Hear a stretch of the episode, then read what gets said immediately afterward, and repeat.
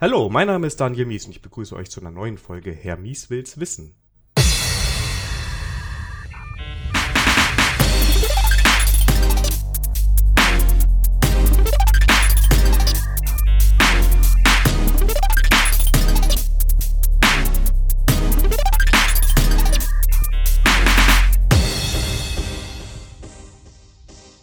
Heute mit der Shirin und es geht heute um das Thema Machine Learning. Hallo Shirin.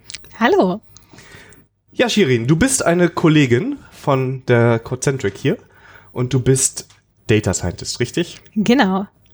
Äh, was macht man denn als Data Scientist? Als Data Scientist macht man im Groben alles, was mit Datenanalyse, Visualisierung, Modellierung zu tun hat. Also im Prinzip alles, wo Daten vorne reinkommen und irgendein Ergebnis, das im Idealfall für eine Business-Entscheidung oder für, ähm, ja, für ein gewisses Produkt bei rauskommen soll.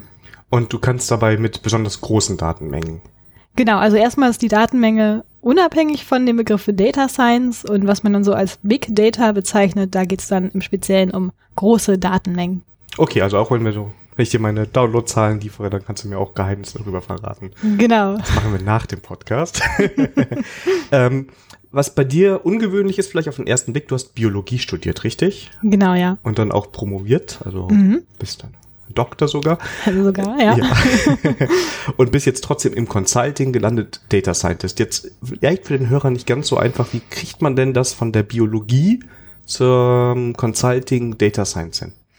Ja, dieser Weg ist, ähm, wie ich inzwischen gehört habe, gar nicht so ungewöhnlich. Also zumindest aus den Naturwissenschaften dann irgendwann im Data Science Consulting Bereich zu landen. Also bei mir war das so, ich wollte erstmal Biologie studieren, weil ich was auch äh, machen wollte, wo man hands-on im Labor steht und pipettiert und richtig wirklich irgendwie seine Ergebnisse sieht und forscht. Und das hat mir auch Spaß gemacht die ersten Jahre. Also Bachelor, Master war das System bei uns. Da habe ich dann auch viel im Labor gearbeitet und während der Doktorarbeit dann aber auch vermehrt äh, Bioinformatik gemacht und da gemerkt, dass mir das total viel Spaß macht und eigentlich sogar dann auch mehr Spaß gemacht hat als die Laborarbeit, denn die ist dann nach so ein paar Jahren sehr repetitiv und man macht immer irgendwie so die gleichen langweiligen Dinge, die auch jetzt nicht so äh, spannend sind. Und diese ganze Informatikarbeit hat mir viel, viel mehr Spaß gemacht und da habe ich mich dann total darauf konzentriert, so dass ich dann gesagt habe, ich will das ausschließlich machen und nach meiner Doktorarbeit bin ich dann in diesem Postdoc nennt man das in der Wissenschaft, also äh, wissenschaftlicher Mitarbeiter, rein als Bioinformatiker tätig gewesen, also nur noch am Computer gesessen und Daten ausgewertet. Ja, und das war richtig, richtig das, was ich machen wollte. Und ähm, da mir aber auch schon von Anfang an klar war, dass ich in diesem Wissenschaftsumfeld in Deutschland nicht so glücklich werde mit den begrenzten Verträgen, ähm, ja, wollte ich eigentlich sowieso irgendwann mal in einer, man sagt das in Industrie landen. Ähm, und da hat sich dann angeboten, nach zwei Jahren Postdoc, äh, dass Codecentric bei uns in Münster die Stellenausschreibung hatte und ich habe mich beworben. Hat alles geklappt und jetzt sitze ich hier. Genau. ähm, ganz wichtig noch so ein paar Metainformationen quasi. Zum einen, du bist auch bei Twitter nämlich unter deinem normalen, also unter deinem, nicht normalen, unter deinem Namen. Unter Namen, genau. genau. Shirin Glander ist da der Twitter-Handle, einfach zusammengeschrieben. Und du hast auch eine Webseite, einen Blog, ne? shirin-gelander.de. Genau, ja. Ich schreibe schon ähm, seit etwas über einem Jahr jetzt einen Blog. Den habe ich angefangen während meiner Postdoc-Zeit, weil ich mal Sachen machen wollte, die jetzt nicht mit meiner ganz normalen alltäglichen Arbeit zu tun haben, aber da ich schon immer Blogs gelesen habe und gesehen habe, was man alles Cooles mit Datenanalyse und Visualisierung und Machine Learning machen kann, was ich jetzt in meiner alltäglichen Arbeit nicht machen konnte, habe ich immer mal so kleinere Projekte mir dann gesucht und als Anreiz auch für mich selber, das vernünftig zu lernen und aufzuschreiben, immer einen Blogpost darüber geschrieben. Und so bin ich zum Bloggen gekommen, ja. Liest du dir dann auch selber nochmal, dass du sagst, ah, ich habe doch schon mal sowas gemacht, da steht das alles drin, was ich brauche? Ja, tatsächlich habe ich das schon öfter äh, sozusagen als Tutorial oder Anleitung für mich selber nochmal benutzt, ja. Das sind die besten Beiträge, wenn man sie selber auch nochmal Genau. Und du organisierst in Münster auch noch das Münster Meetup, also das ist wie Münster normal geschrieben. Genau. Und da geht's um die Programmiersprache R, richtig? Ja, genau. Also für R gibt es äh, in, in der ganzen Welt R-User Groups und eine habe ich dann für Münster gegründet. Da gab es das noch nicht. Gibt in Deutschland ein paar und ähm, ja, jetzt seit ein paar Monaten auch in Münster. Sehr schön. Also über R können wir nachher auch noch mal ein bisschen, glaube ich, drüber sprechen. Ich glaube, da kommen wir so ein bisschen dran vorbei. Mhm. Ähm, heute das Thema ist Machine Learning und ich habe ich hab dich schon angekündigt. Unser Kollege Marco, mit dem war ich eben in der Mittagspause, der hat gesagt, ich soll als erste Frage stellen, Machine Learning. Hä? Was ist das eigentlich? Ähm, wenn du das jetzt jemandem erklären musst, der wirklich kein Vorwissen hat oder vielleicht der vielleicht mit IT zu tun hat, aber jetzt mit dem Machine Learning noch nichts gemacht hat, was würdest du der Person sagen, was sie sich darunter vorstellen kann? Mhm, also Machine Learning, was man so auch maschinelles Lernen auf Deutsch manchmal nennt, äh, ist ein Unterbegriff oder ja, ein Gebiet, das ähm, mit Artificial Intelligence zu tun hat.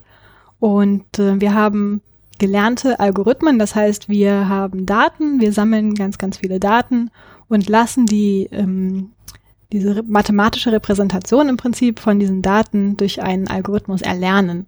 Das heißt zum Beispiel habe ich ähm, Fraud ähm, Daten, also ich habe verschiedene Transaktionen, wo ich für jede Transaktion weiß, ist das ein Betrug, also ein Fraud oder nicht. Und dann kann dieses Modell anhand dieser Zuordnungen lernen, wie es die Daten so repräsentieren muss, dass man auf neue unbekannte Daten, also wo ich noch nicht weiß, ob das Fraud ist oder nicht, ähm, diese selbe Formel darauf anwenden kann, um dann das Ergebnis zu bekommen. Wenn ich mir das jetzt so vorstelle, also du hast, ich, ich mach's mal ganz einfach so eine Liste von Amazon-Bestellungen und du kannst quasi mhm. dann das erkennen. Jetzt kann man natürlich mal ganz naiv sagen, ja, das sehe ich doch auch. Keine Ahnung, der Kunde kommt eigentlich aus Bremen, bestellt aber gerade für 20.000 Euro in München. Das ist ja schon mal verdächtig, würde ich jetzt mal so ja. pauschal sagen. Und zwei Minuten später bestellt er in Berlin. Ne? Dann wird man vielleicht sagen, kann denn Machine Learning da mehr oder nimmt das nur diese offensichtliche Arbeit ab? Nee, das kann im Prinzip auch mehr. Also im Zweifel hängt das natürlich von der Datenqualität und Datenmenge ab, wie gut ein jeweiliges Modell ähm, gewisse Klassifizierungen erledigen kann. Aber zum einen ist natürlich bei dem Fall, das du gerade genannt hast, da muss dann jemand manuell drauf gucken. Wenn jemand wie Amazon keine Ahnung, wie viele tausend Transaktionen pro Sekunde hat, das wird natürlich ein Mensch nicht schaffen, die alle manuell zu testen. Dann gibt's regelbasierte Systeme, die greifen auch für relativ viele von diesen bekannten Fraud-Fällen sehr gut. Aber man will ja auch sozusagen einen Step ahead bleiben von denjenigen, die vielleicht diese Regeln kennen und ausnutzen können. Und ein Machine Learning Modell kann im Zweifel, wenn es genug Daten hat, auch sehr subtilere Effekte vorhersagen, die wir als Mensch so gar nicht wahrnehmen können. Also weil man diesen Datensatz, der ja aus ganz vielen Objekten quasi besteht, quasi beide Seiten gelernt werden, also auch dieses Positive. Und dann könnte das System sagen, ja, normalerweise nicht Fraud sieht so aus, aber das hier weicht davon ab, das ist ein bisschen komisch. Und auch wenn ich keine Regel kenne, warum es Fraud ist, ja, äh, deshalb hänge ich es trotzdem jetzt mal hin und mache es irgendwie sichtbar für Nutzer, der ja auch nochmal das kontrollieren kann. Ist das so ungefähr richtig? Ja, genau. Also man kann so eine Art Anomalieerkennung auch machen mit Machine Learning, wo man sagen so ein das Grundrauschen hat, also das, was so an normalen Werten reinkommt. Und wenn da irgendeine Transaktion zum Beispiel von abweicht, dann sagt uns das Modell hier, da ist irgendwas anders. Da müsste natürlich nochmal ein Mensch hingehen und vielleicht gucken, was ist denn das? Ist das ein Fehler? Ist das eine neue Art von äh, Betrug, die wir noch nicht kennen? Hat da sich jemand irgendwie eine neue, neue Betrugsmasche ausgedacht? Okay, das war jetzt so ein Anwendungsfall, Fraud. Also ich habe große Datenmengen und ich will einfach Geld sparen dadurch, dass ich diese Fraud-Fälle minimiere. Was sind noch, kannst du noch ein paar andere Anwendungsgebiete nennen, wo du so sagst, das ist so ein typischer Fall, wo man Machine Learning braucht? Mhm. Viel angewendet wird das auch in der Medizin. Also es gibt ja diese ganz plakativen, schönen Beispiele, wo jemand, äh, wo so ein Machine Learning-Modell Brustkrebs erkennt aus Mammografiebildern oder Hirnaufnahme und dann sagen kann, hier, das ist ein gutartiger oder bösartiger Hirntumor. Und diese Modelle sind tatsächlich auch sehr, sehr gut. Also man sagt besser oft als der Arzt, der das entscheidet. Man hat natürlich meistens nicht so eine sichere Begründung, wie wenn der Arzt sagt, äh, aus den und den Parametern leite ich jetzt ab, dass wir hier die und die Chemotherapie machen. Das ist natürlich nochmal ein bisschen auch was anderes, aber so ein Modell kann einem da stark helfen, vielleicht auch einzugrenzen, wo man ein bisschen genauer hingucken muss und wo nicht. IoT ist natürlich auch noch ein Thema, also Predictive Maintenance, Internet of Things, also viele Modelle können in alltäglichen Sachen ja, uns vorhersagen, ob eine Maschine bald ausfällt, ob wir hier warten müssen, sowas. Okay, ähm, aber es ist nicht immer an, an große Datenmengen gebunden, oder? Es können also, also, wenn ich es mir so vorstelle, du hast jetzt medizinische Daten, dann kann das ja quasi auch ein überschaubarer Block von Daten sein oder ein Bild.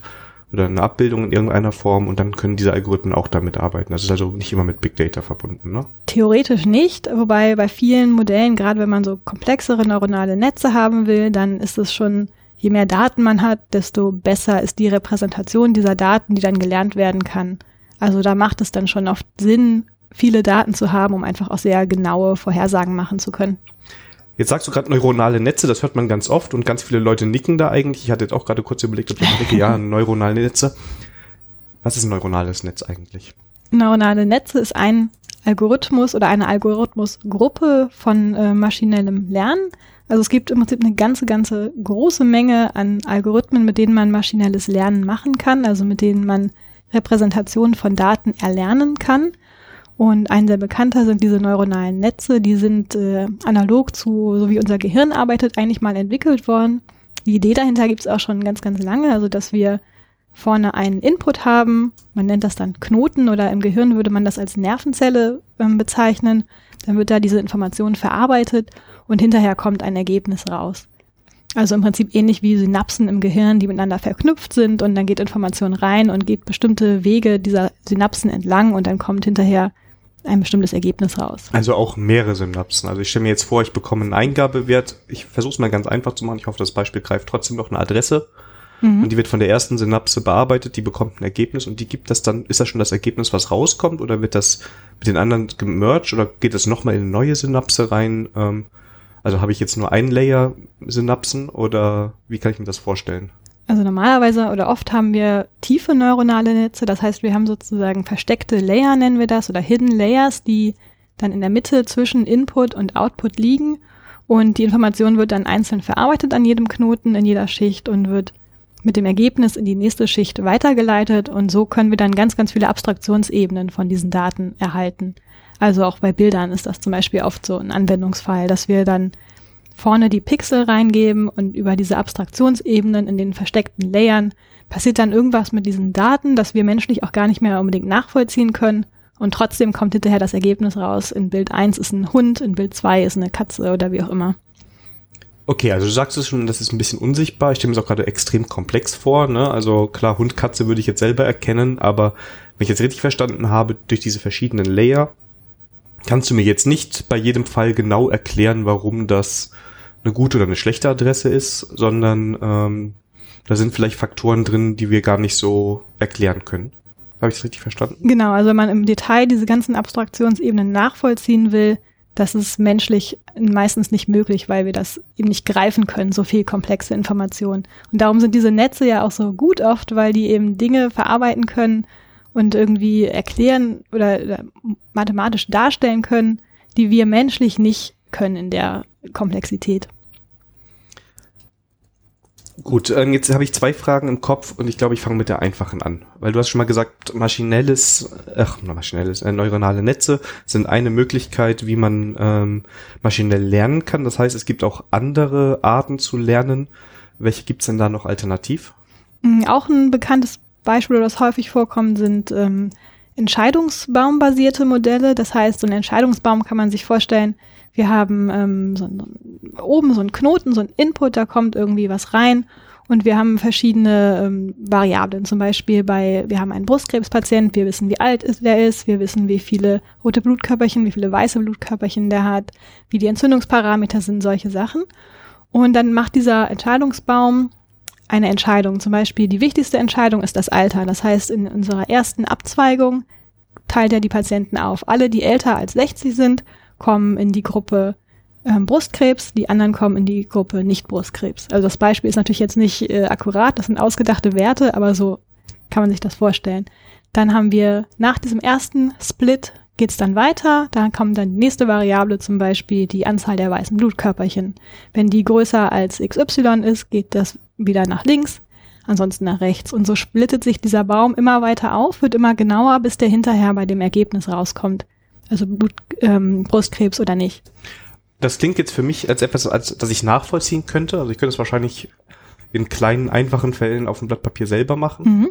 Das heißt, hier habe ich den Vorteil, dass ich das nachvollziehen kann, aber wahrscheinlich den Nachteil, dass der nicht diese Sonderfällen und Anomalien erkennen. Wenn quasi jemand, der zu früh in den linken Teilbaum gekommen ist, aber Merkmale des rechten Teilbaums hat und deshalb vielleicht doch ein Patient wäre, das würde er dann ähm, nicht unbedingt rausbekommen. Dann hätte ich dann ein Problem. Ja, also das, was ich jetzt gerade erklärt habe, war ein einziger Entscheidungsbaum. Diese Modelle, ja, ich meine nur so grundsätzlich. Mhm. Ne? diese Modelle, die wir dann nachher benutzen für Machine Learning, das ist dann zum Beispiel ein Random Forest oder Gradient Boosting Tree, die machen ganz, ganz viele von diesen Bäumen, so dass wir quasi schon wieder aus dieser Summe an Bäumen das dann nachhinein doch nicht so nachvollziehen können, wie das vielleicht für einen einzelnen Baum ganz plakativ ist. Es ist nachher dann doch komplexer, wie diese Entscheidung getroffen wird. Das heißt, da kann man dann schon auch komplexere ähm, ja, Zusammenhänge darstellen. Okay, ähm, verstehe ich, glaube ich. ähm, wir haben eben schon beim Vorgespräch so ein bisschen über überwachtes und unüberwachtes Lernen, ne? Supervised Learning und Unsupervised Learning gesprochen. Ich glaube, das hängt jetzt auch alles damit zusammen, wenn wir so äh, kategorisieren, welche Arten von Machine Learning, Maschinen, maschinellem maschinellen Lernens es gibt. Ja, ähm, Kannst du dazu kurz was sagen, was das heißt? Also was der Unterschied ist und wo da neuronale Netze sind und wo diese Bäume? Mhm.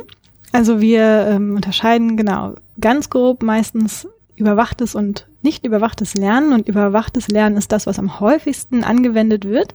Das heißt, wir haben immer ein Ergebnis, das wir in diesem Trainingsdatensatz, also wenn wir ein maschinelles Modell trainieren und erstellen wollen, dann haben wir immer einen Trainingsdatensatz. Das heißt, in dem Fall von gelerntem, ähm, von Supervised Learning haben wir einen Datensatz, wenn ich das Fraud-Beispiel nochmal nehme, ganz viele Transaktionen und wir wissen für jede Transaktion, was rauskommen soll, also ob die Fraud ist oder nicht. Das nennen wir dann das Label oder die Klasse, die wir vorhersagen wollen.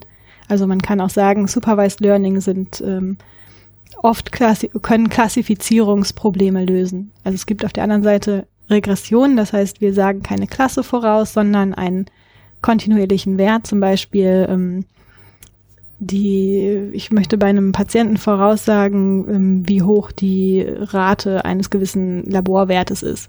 Das ist dann quasi nicht eine Klasse A, B, C, sondern das ist ein kontinuierlicher Wert von 0 bis 1000, sagen wir mal, und kann jede, jede Kommazahl dazwischen annehmen. Aber das ist auch Supervised Learning, das heißt, wir wissen vorher, was rauskommen soll für diese Trainingsdaten und schmeißen das in unser Modell, welches auch immer das dann ist. Und das lernt dann die Repräsentation, also wie es die Input-Variablen, die wir Feature nennen, zusammenbasteln muss mit Gewichten und Bias und was dann noch dazu kommt, um hinterher möglichst viele von diesen Trainingsdaten richtig klassifiziert zu haben. Okay, also das Ergebnis wird also auch dem Algorithmus oder diesem dem System quasi mitgeteilt und daher so habe ich richtig, richtig verstanden, ne? Also Genau. Okay, und das unüberwachte Lernen, dann ist das Ergebnis, wird ihm nicht mitgeteilt? Da wissen wir das nicht, genau. Da gehen wir davon aus, dass wir unsere Transaktion haben, aber wir wissen nicht, was rauskommen soll. Das heißt, wir können zum Beispiel das nutzen, um Anomalien herauszufiltern. Wir lernen sozusagen, also das ist in dem Fall, ähm, bei dem Fraud-Beispiel kann man das gut anwenden, denn wir erwarten, dass Fraud ganz, ganz selten ist. Also wenn ich von ähm, 0,01 Prozent aller Fälle nur Fraud habe, dann kann ich davon ausgehen, dass wenn ich mein Modell jetzt so trainiere, und zum Beispiel kann man das neuronale Netz dann so trainieren, dass wir zwar eigentlich den Output nicht kennen, aber um die Anomalie zu erkennen, möchten wir den Input sozusagen so wiedergeben, dass der ähm, ja möglichst möglichst gleich ist, Input und Output. Das heißt, wir lernen, wie die Background-Repräsentation ähm, ist von den Daten. Und alles, was dann stark davon abweicht, wird als Anomalie in dem Modell erkannt. Okay, das heißt also, wir kennen, also wir als die, die Entwickler, wir kennen das Ergebnis und wir geben dem Algorithmus dann Eingabewerte und sagen, mal schauen, wie viele du findest, so ungefähr. Zum Beispiel, wenn wir genau kontrollieren wollen, ob unsere Fraud-Fälle als Anomalie erkannt werden. Das wäre jetzt in dem Fall ein bisschen geschummelt, weil wir ja eigentlich das anwenden wollen, wenn wir das eben, wenn wir nicht wissen, was rauskommt. Also wenn wir Fälle haben, wo wir in Cluster was einteilen wollen oder wo wir ähm, Dimensionen reduzieren wollen. Das sind so Fälle für unüberwachtes Lernen, wo man also quasi irgendwie nur weiß, ich habe hier Daten, ich weiß aber nicht, ob die irgendwie in Gruppen zusammengehören oder ob da irgendwie Sachen bei sind, die man ähm, als Ausreißer werten kann, dann kann man unsuper unsupervised Learning nehmen. Also sagt er mir dann nur diese fünf Fälle von den 50.000, die Die sind irgendwie ähnlich. Das wäre zum Beispiel so ein Clustering-Ansatz, genau. Und dann könnten wir sagen, ah ja, das sind die Fraud-Fälle. Zum Beispiel, genau. Kann man das dann nicht auch irgendwie so machen, dass man sagt, ähm, ich sage das Ergebnis nicht, ich erwarte aber, dass du möglichst viele triffst am Ende. Und wenn das Ergebnis gut ist, gebe ich dir einen Bonbon und sag, ja, mach mal so ähnlich weiter. Und wenn du nicht gut bist, dann ähm, teile ich dir das auch mit. Also, dass man irgendwie diese, dass das wirklich ein Lernen ist, dass man ihm bei diesem Unsupervised Learning vielleicht so außenrum trotzdem ein Feedback gibt im Algorithmus? Oder wie macht man das denn, um das zu verbessern? Also wenn das so zyklisch verbessert, da sind wir dann schon wieder beim Reinforcement Learning. Das ist sowas, was man zum Beispiel, wenn ein Algorithmus lernt, Mario Kart zu spielen. Also wie es optimal durch so eine, ähm, so eine Bahn kommt, ohne irgendwo runterzufallen, in die Lava zu fallen, wie auch immer. Dann passiert sowas genauso. Wir haben dann Belohnungen und oder Bestrafungen. Und das Modell fängt dann erstmal zufällig an, irgendwas zu tun. Wenn es irgendwo ankommt, wo es zum Beispiel runterfällt, dann weiß, okay, das war jetzt ein schlechter Move. Und dann macht es das ganz, ganz, ganz, ganz viele Male bis es hinterher ähm, bei der möglichst optimalen Strecke rauskommt, wie es äh, durch so ein ja, so durch so ein Parcours fährt oder Super Mario, der dann sein Level durchläuft, ohne zu sterben. War das nicht auch das, was dann bei AlphaGo verwendet wurde? Ich habe, also ich, ich kann weder Go spielen, noch bin ich ja Experte für Maschinenlernen, sonst würden mhm. wir ja hier jetzt nicht sitzen. Aber war das nicht auch so, dass da die Maschinen quasi ähm, das so gelernt haben und dadurch halt auch Züge und Mechanismen hatten, die normaler Spieler nicht anwenden würde? Genau, also von ähm, AlphaGo gibt es, soweit ich weiß, ja eben verschiedene Generationen. Und das sind auch neuronale Netze, die eben gelernt haben, was ist das Ergebnis, also was soll, was soll ich schaffen hinterher, gewinnen und äh, dann verschiedene Züge ausprobiert und hinterher ähm, über diese ganz, ganz vielen Iterationen lernt, welche Züge es wann machen muss, um zu gewinnen. Oh, okay, ähm, nochmal zurück zum neuronalen Netz. Wenn ich jetzt diese verschiedenen Arten des Learnings habe, kann ich die dann alle mit neuronalen Netzen machen? Also kann ich ihm sagen, ich gebe dir alle Informationen und diese Synapsen machen dann halt was damit? Oder ist das jetzt nur für einen Teil des, des Lernens? Also kann ich das nur für unsupervised Learning nehmen? Nee, neuronale Netze können auch für ähm, supervised, also können im Prinzip für alles genommen werden. Also es gibt auch ganz, ganz viele verschiedene Arten von neuronalen Netzen, also für Bilderkennung spezialisierte oder also ganz, ganz viele komplexeste Varianten, wie man diese Neuronen aneinander schaltet, wie diese Layer aufgebaut sind, wie man diese Informationen weiterreicht. Ob man das zyklisch macht, also gibt es dann sowas mit Memory-Funktionen, also Long Short-Term Memory ist eins, das oft ja, genommen wird.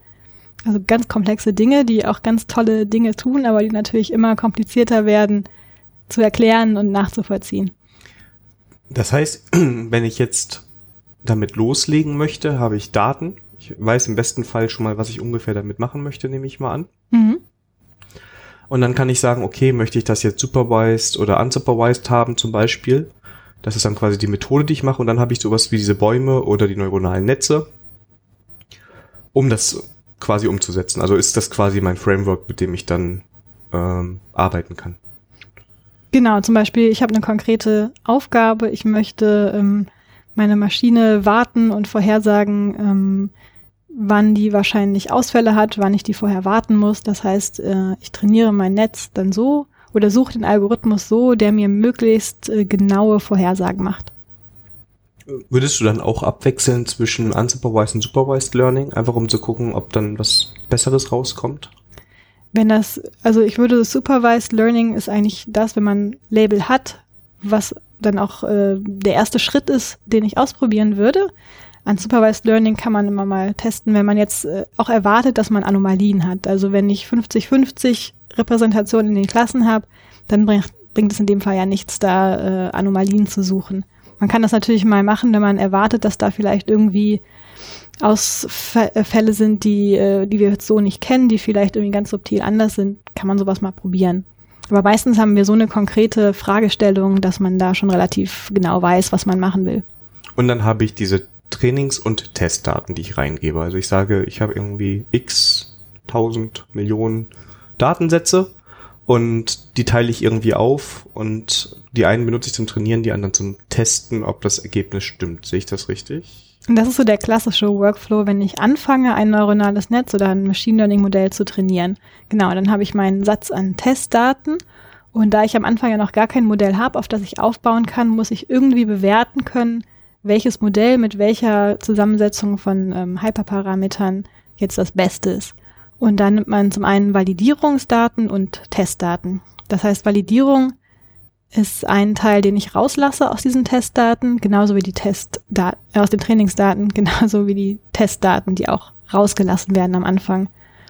Und äh, dann trainiere ich meinen Algorithmus auf diesen Trainingsdaten und habe normalerweise während des Trainings ja verschiedene ähm, Epochen oder Zyklen und nehme dafür erstmal nur die Validierungsdaten, um innerhalb dieser ähm, Varianten zu gucken, was ist jetzt eine gute Kombination, welches Modell gibt mir den geringsten ähm, Vorhersagefehler oder die höchste Genauigkeit. Und erst dann teste ich das an meinen Testdaten, die ich noch nicht hatte vorher, denn äh, ansonsten haben wir immer ein bisschen Information, die zurückfließt. Denn bei jedem Testen, ob mein Modell jetzt gut ist oder schlecht, besser als das vorherige oder schlechter, fließt ein bisschen Information zurück. Und nur wenn wir diese Testdaten von Anfang an komplett rauslassen, können wir wirklich relativ äh, unvoreingenommen bewerten, wie gut ist unser Modell wirklich anhand von Daten, die es nicht kennt. Also das Ziel ist ja, dass diese neuronalen Netze generalisierbar sind, also dass sie in der Lage sind, auf neue, unbekannte Daten losgelassen zu werden und trotzdem noch genauso gena ähm, gut vorhersagen wie auf den Trainingsdaten. Genau, weil sonst könnte es ja doch passieren, wenn ich das richtig verstanden habe, dass quasi mein äh, mein Machine Learning Algorithmus genau für meine Testdaten perfekte Ergebnis liefert. Ne? Also jeder Fraud-Fall mhm. wird gefunden. Aber sobald dann einmal andere Daten reinkommen, dadurch, dass es abweicht, ähm, er auch sehr unzuverlässig wird. Dafür sind dann diese Testdaten am Ende. Genau. Okay, ähm, das ist ja jetzt, das klingt jetzt so ein bisschen wie so ein bisschen rumprobieren für mich, mal so ganz. Ne? Also ich habe irgendwie Daten und ich möchte mal gucken, wie ich zum richtigen Ergebnis bekomme. Und wenn ich das richtig bei dir in Erinnerung habe, das ist ja auch ein ganz entscheidender Teil bei deiner Arbeit, richtig? Ja, schon, genau. Ja. Also man kann sehr, sehr viele Parameter, also man nennt das dann Hyperparameter, also die Parameter der Algorithmen selber, die kann man natürlich variieren.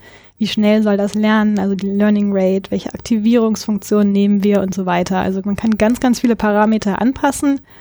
Und wenn man alle möglichen Kombinationen testen wollen würde, das würde rechnerisch und zeitlich gar nicht gehen. Ne? Das wären dann, keine Ahnung, x hoch, weiß ich nicht wie viele Varianten.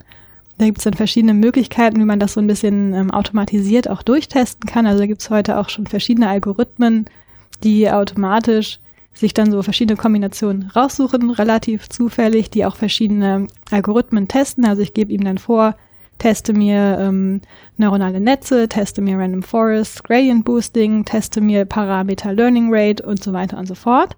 Dann sucht er automatisch schon verschiedene Kombinationen, testet die alle durch mit dieser Validierungs, ähm, mit diesem Validierungsfehler dazu und hinterher kommt dann das Modell raus, das äh, am besten war. Also ich gebe ihm quasi eine, ich, ich mache es jetzt mal ganz plakativ, eine, eine Excel-Tabelle oder eine CSV-Datei und der sucht automatisch raus. Also muss ich nicht noch irgendwie ihm erklären, also wahrscheinlich muss ich ihm schon erklären, was das Ergebnis sein muss. Ja, ja, genau. Also in also Spalte A steht das Ergebnis und bei den anderen Spalten kannst du machen, was du willst. Also da findet nichts anderes mehr von mir statt. Also du kannst, also der einfachste Fall, wenn du nichts weiter machen willst, könntest du das so tun. Also ihm sagen, in welcher Spalte steht meine Klasse oder mein Label, das ich voraussagen möchte und welche ähm, Spalten sind die Feature. Und dann würde er alles Mögliche durchtesten. Das ist jetzt in dem Fall nicht so super effektiv, weil man natürlich so viele Kombinationen hat, dass es hilfreich ist, wenn man so eine gewisse Idee hat, in welche Richtung man gehen will, dass man das so ein bisschen einschränken kann, einfach diesen Suchraum. Und bei den Features selber gibt's dann äh, on top noch, dass man die bearbeiten kann. Also nennt das dann Feature Engineering. Das ist erstmal kein Machine Learning, sondern das, was ein Data Scientist vorher macht. Aber das kann einen sehr starken Einfluss darauf haben, wie gut so ein Modell ist. Okay, ähm, ein Wort hast du eben erwähnt, das können wir kurz machen, bevor wir mal kurz Feature mhm. Engineering klären. Das war Hyperparameter. Was ist das? Genau, also der Hyperparameter ist der Parameter des Machine Learning Algorithmus. Und zwar nennen wir das hier Hyperparameter und nicht ganz normal Parameter, weil der Parameter in der mathematischen Definition das ist, was das gelernte Modell nachher darstellt. Also im Machine Learning lernen wir ja die Repräsentation der Daten. Also zum Beispiel in einem linearen Modell würde ich ähm, lernen, ähm, Feature A plus Gewicht 1 plus Bias und so weiter und würde dann hinterher wissen, was bei rauskommt, aber ich lerne ja, wie diese Gewichte und Biases optimal gewählt werden, damit ich mein Ergebnis richtig vorhersage. Und diese Parameter in dem Modell sind dann gelernt. da ist dann der Begriff Parameter nämlich schon verwendet, also in dem gelernten Modell. Das heißt, für diese Parameter, die vorher noch in dem Algorithmus eingestellt werden können, brauchten wir ein anderes Wort und da wurde dann Hyperparameter draus. Okay. ähm, jetzt hast du eben Feature Engineering gemacht, was ein bisschen deine Arbeit ist, aber was quasi noch nicht mit Machine Learning direkt zu tun hat. Was kann ich mir darunter vorstellen? Was heißt Feature Engineering? Man kann zum Beispiel, ähm, ja, die Daten, die ich habe, sind ja nicht immer an sich aussagekräftig. Zum Beispiel habe ich, ähm, ja, was ist ein gutes Beispiel? Ähm, man kann Daten normalisieren zum Beispiel, man kann ähm, Feature miteinander kombinieren. Also zum Beispiel, vielleicht ist nicht Feature A entscheidend und Feature B einzeln, sondern eine Kombination, wenn ich Feature A mit Feature B multipliziere. Oder ich möchte nicht wissen, ob ähm, eine Transaktion ähm, aus Berlin kommt und nach München geschickt wurde, sondern ich möchte vielleicht wissen, ob das dieselbe Stadt ist. Okay, und äh, oder sowas vielleicht, wenn ich Geldbeträge habe, aber verschiedene Währungen, dass er das auf eine Währung umrechnen kann. Das, das könnte man auch machen, genau, ja. Man könnte Tage, also könnte quasi Zeitdaten ähm, augmentieren, also noch anreichern, indem wir zum Beispiel eine Timestamp nehmen und daraus Tag, Monat, Quartal ähm, und so weiter raus extrahieren. Und ähm, da ist dann auch das, da haben wir heute auch schon drüber gesprochen, wenn ich, ich habe eine Adresse die vielleicht an sich nicht aussagekräftig ist, aber ich könnte Geokoordinaten daraus machen, um zu gucken, in welchem Bereich das ist oder gucken, wie ist das Einkommen in diesem Bereich, indem ich mir von einer anderen Datenquelle dafür quasi zusätzliche Informationen hole, richtig? Genau, das wäre dann so eine Data Augmentation Geschichte, also dass man sozusagen seine Feature anreichert. Und das macht man als erstes, das heißt, ich habe jetzt diese, diese ganzen Bestellungen, aber ich sage, okay, ich muss diese Werte irgendwie noch zu, ähm, im Feature Engineering anpassen, dann habe ich quasi bereinigt oder optimierte Daten quasi, die ich an den Algorithmus gebe. Richtig? Mhm, genau. Und dann sage ich dem Algorithmus hier, ähm, hier sind die Daten und guck dir mal diese beiden Spalten besonders an, weil ich glaube, dass die wichtig sind. Genau, also man. Ganz einfach gesagt. Ja, genau. Also im Prinzip kann man verschiedene Kombinationen aus Features erstellen oder zusätzliche Informationen, die man glaubt, die wichtig sind, ja. Okay, und ähm, das haben wir jetzt eben ja schon ganz am Anfang erwähnt, dass du das äh, Münster ähm, Mieterpass, wo es um die Programmiersprache R geht und die spielt bei de deiner Entwicklung ja auch eine Rolle, richtig? Genau, also ich nehme R hauptsächlich auch deshalb, weil im akademischen Umfeld ist R die Sprache, die immer benutzt wird, weil das ähm, sehr, sehr gut geeignet ist, um statistische Analysen zu machen. Und wenn man so aus der Biologie kommt, da geht es ja erstmal hauptsächlich um Statistik. Und darum kannte ich R schon recht gut und äh, es gibt so viele Leute in der R-Community, die auch inzwischen sehr, sehr krasse Dinge, sag ich mal, damit machen, also Machine Learning und Sachen damit deployen, also auch so richtig Code damit schreiben, auch wenn das eigentlich jetzt nicht ähm, die optimale Sprache dafür ist. Aber da ich eben mit R angefangen habe, ist das die Sprache, mit der ich am schnellsten und sichersten arbeiten kann. Das heißt, für Prototyping nehme ich das sehr gerne. Außerdem kann man damit super gut visualisieren und äh, wenn ich so Feature mir angucke oder wenn ich anfange, einen Datensatz zu analysieren, dann möchte ich den erstmal verstehen. Das heißt, ich möchte erstmal eine Idee davon kriegen, welche Feature äh, tragen vielleicht zu meinem Label bei, sind korreliert. Dann kann ich die visualisieren, wie ist die Verteilung, gibt es ganz, ganz viele Nullen oder sind die eher normal verteilt, die Daten. Das ist alles so Entscheidungen, die nachher ähm, getroffen werden müssen, ob ich die Daten normalisiere, ob ich da einen Logarithmus nehme, also so ganz mathematisch relativ banale Dinge, die mir aber helfen, um die Daten so ein bisschen kennenzulernen, um einschätzen zu können, ob ich da jetzt noch viel dran mache, ob ich die dem Modell so gebe oder ob ich irgendwelche Feature engineeren muss. Und das sind Daten, also ich glaube, das Besondere sind dabei auch eher Studio, die IDE, in der du entwickelst, mhm. weil du quasi, wenn ich das richtig in Erinnerung habe, wie es es auch für Python und andere Sprachen gibt, quasi im Code deine Ergebnisse auch sehen kannst. Stimmt das so? Also, dass du schreibst, ich habe diese X-Achse und diese Y-Achse, mach mir mal die Punkte hier hin und dann kriegst du darunter ein Diagramm und das zeigt dir diese Kurve zum Beispiel an. Genau, also mit RStudio kann man verschiedene Sachen machen. Also man kann ganz klassisch R-Skripte schreiben, wo dann in einem extra Fenster zum Beispiel so ein Plot auftaucht. Es gibt aber auch sowas, nennt sich R Markdown, also Markdown basiert, aber für R, wo ich dann meinen Code-Chunk in so einem Markdown-Text drin habe, wo dann auch direkt so ein äh, Diagramm unter meinem Code auftaucht und man da total schön interaktiv äh, ja, coden und ausprobieren und äh, analysieren kann. Und am Ende exportieren hat man PDF, das man jemandem geben kann. Hier ist meine Auswertung. Genau, man kann das als PDF, LaTeX-Version, man kann das als HTML oder als Word-Datei exportieren, man kann Präsentationen machen mit LaTeX Beamer, mit ähm, HTML5, glaube ich, und äh, noch verschiedensten anderen Möglichkeiten. Also kann äh, Web-Apps erstellen aus RStudio. Also man kann ganz, ganz, ganz, ganz viele coole Sachen machen damit, ja. Und immer mit dem Schwerpunkt, also so setzt du es primär ein, Daten irgendwie aufzubereiten für einen visuell, dass man ein Bild davon bekommt, was steht denn eigentlich in diesen Daten drin? Genau, also ich nehme schon tatsächlich viel für Visualisierung. Also ich selber mag Visualisierung sehr gerne, weil ich mir das dann besser vorstellen kann, als wenn ich da so eine reine Tabelle sehe mit äh, Zahlen.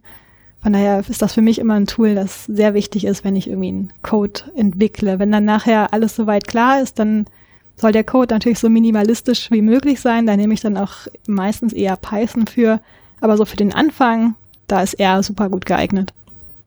Ähm, was ich glaube, was bei R auch noch eine Sache ist, die gut ist, ähm, du hast, glaube ich, sehr mächtige Operationen und Funktionen, um Daten auch zu verarbeiten. Habe ich das richtig in Erinnerung? Also du musst nicht alles selber schreiben, sondern es gibt so Normalisierungsfunktionen und sowas, wo du einfach so, eine, so ein Objekt nimmst, das vielleicht aus einer CSV-Datei kommt und dann sagst, okay, jetzt normalisier mir mal die Spalten so und so, richtig? Genau, also es gibt für eigentlich fast alles, was man sich nur wünschen kann, Funktionen und Pakete.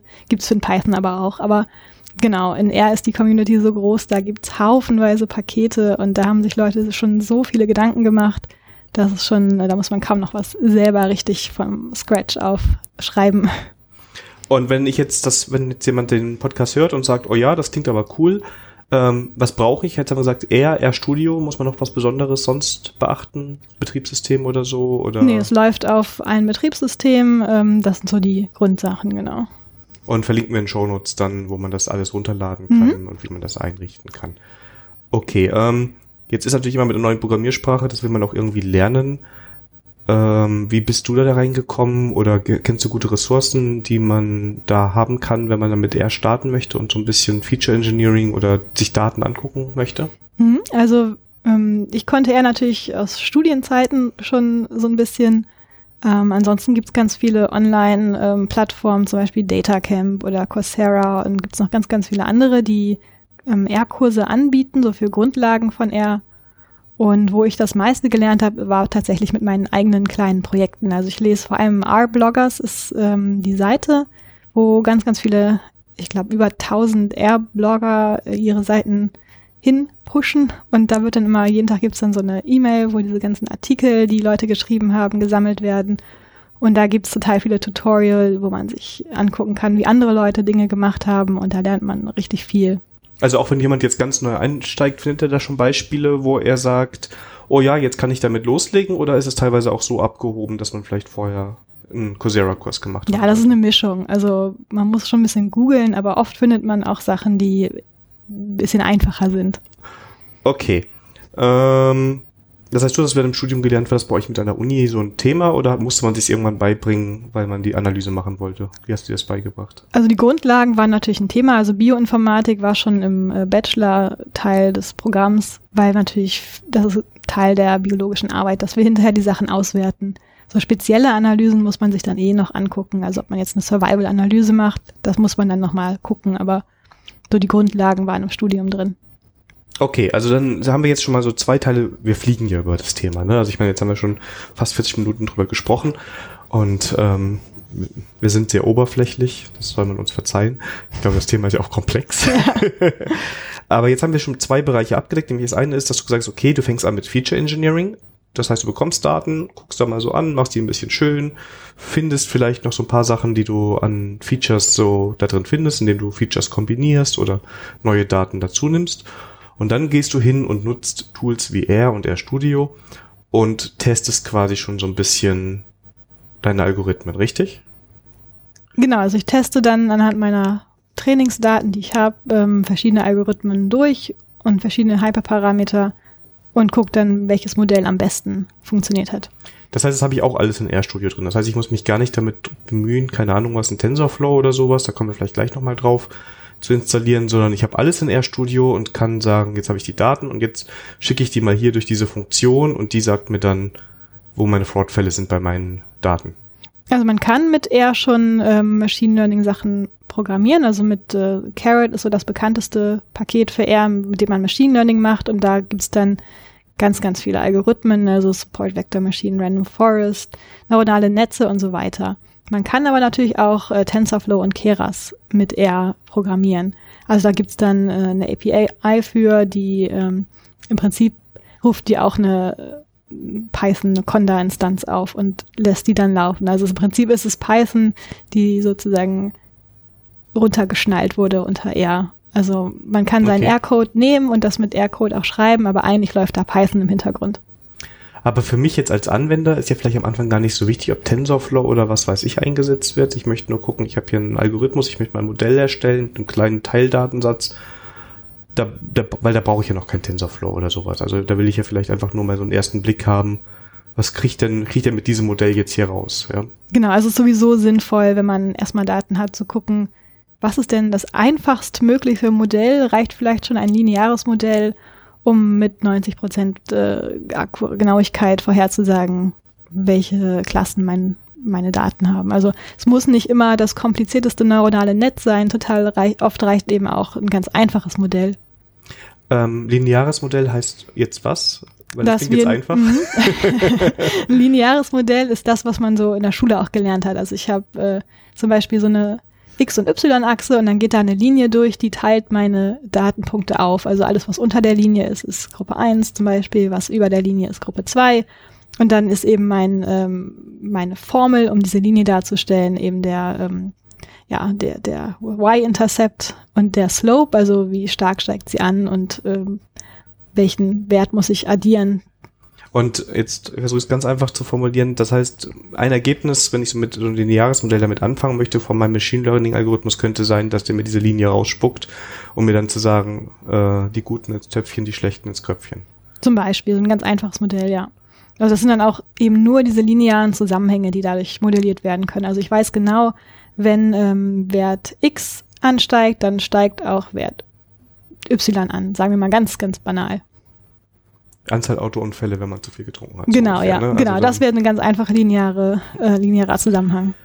Ganz so, so ne- viele negative Beispiele, hier immer so gesundheitsbezogen mal schauen. Ähm, okay, Wobei der kann natürlich auch äh, nicht linear sein, dieser Zusammenhang. Aber das könnte einer sein, ja. genau, also das wäre so ein Ansatz. Also Genau, der könnte natürlich auch exponentiell, an, exponentiell ansteigen, ja. Aber du würdest halt auch hier bei solchen, wenn du nur zwei Features hast, diese nehmen und dann erstmal gucken, ach, finde ich sowas Einfaches hier. Man kann auch mit mehr Features lineare Modelle machen. Also ja, aber jetzt mal in diesem Beispiel hätten wir zwei Feature. genau, ja.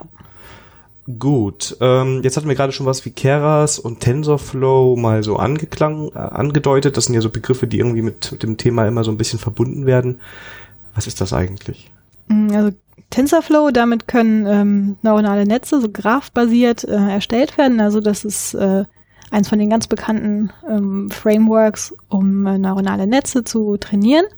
Und Keras ist so ein, ähm, ja, so ein, so ein Wrapper, sage ich mal, mit dem man erstmal unabhängig von, von dem Backend, also TensorFlow wäre ein Backend, man kann aber auch mit anderen Backends wie Theano oder MXNet oder was es so gibt, ähm, da Modelle trainieren. Und Keras arbeitet sozusagen erstmal unabhängig von diesem Backend. Ich kann mein neuronales Netz definieren, also wie viele Input-Nodes hat es, wie viele Hidden Layers, wie viele ähm, Knoten, also im Prinzip diese ganzen komplizierten Parameter, sag ich mal, und Hyperparameter, die man da so einstellen kann, kann ich mit Keras vorher definieren und mein Modell trainieren und theoretisch dann hinterher das Backend auch ganz einfach auswechseln.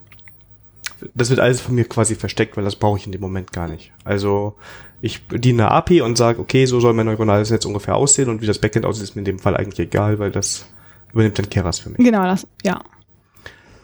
Ähm, wenn du jetzt da selber so dran bist, ne, also jetzt haben wir so ganz grob den Durchstich, ähm, wie weißt du das denn, wie viel Input-Nodes und wie viel Hidden Layers und keine Ahnung, was man da machen muss? Wie kommt man dann jetzt, wenn ich jetzt Hörer bin und ich möchte damit loslegen? Jetzt habe ich Feature Engineering so grob verstanden. Okay, ich habe jetzt meine Daten und ich will die jetzt hier in ein neurales Netz reingeben. Wie findet man denn die richtigen Werte? Also woran weiß ich denn, welchen Impact das hat? Also ein bisschen äh, weiß man das vorher, entweder aus Erfahrung hat man so ein bisschen eine Idee oder man muss es ausprobieren. Also die Input Nodes, das weiß man weil das vorgegeben ist durch die, ähm, durch die Daten. Wenn ich zum Beispiel ein Bild mit 28 mal 28 Pixel habe, dann ist automatisch klar, dass die natürlich in mein Netz reingehen und das ist dann die, sind dann eben diese Input Nodes. Die Anzahl der Hidden Layer und der Knoten in den Hidden Layern kann man einfach mal, sag ich mal, wenn man jetzt gar keine Ahnung hat und ich fange ganz frisch an, dann könnte man einfach mal ausprobieren, was passiert denn mit dem Ergebnis, wenn ich jetzt ähm, statt zwei zehn Hidden Layer habe oder statt zehn 50 Knoten. Okay, und bei, du hast ja jetzt ganz einfach 28 mal 28 Pixel, habe ich dann 28 mal 28 Input Nodes oder wie viele? Die werden dann, äh, ja, da passiert dann eben noch so ein bisschen dieses Pre-Processing, also wie die Feature dann vorbereitet werden und die Daten formatiert werden.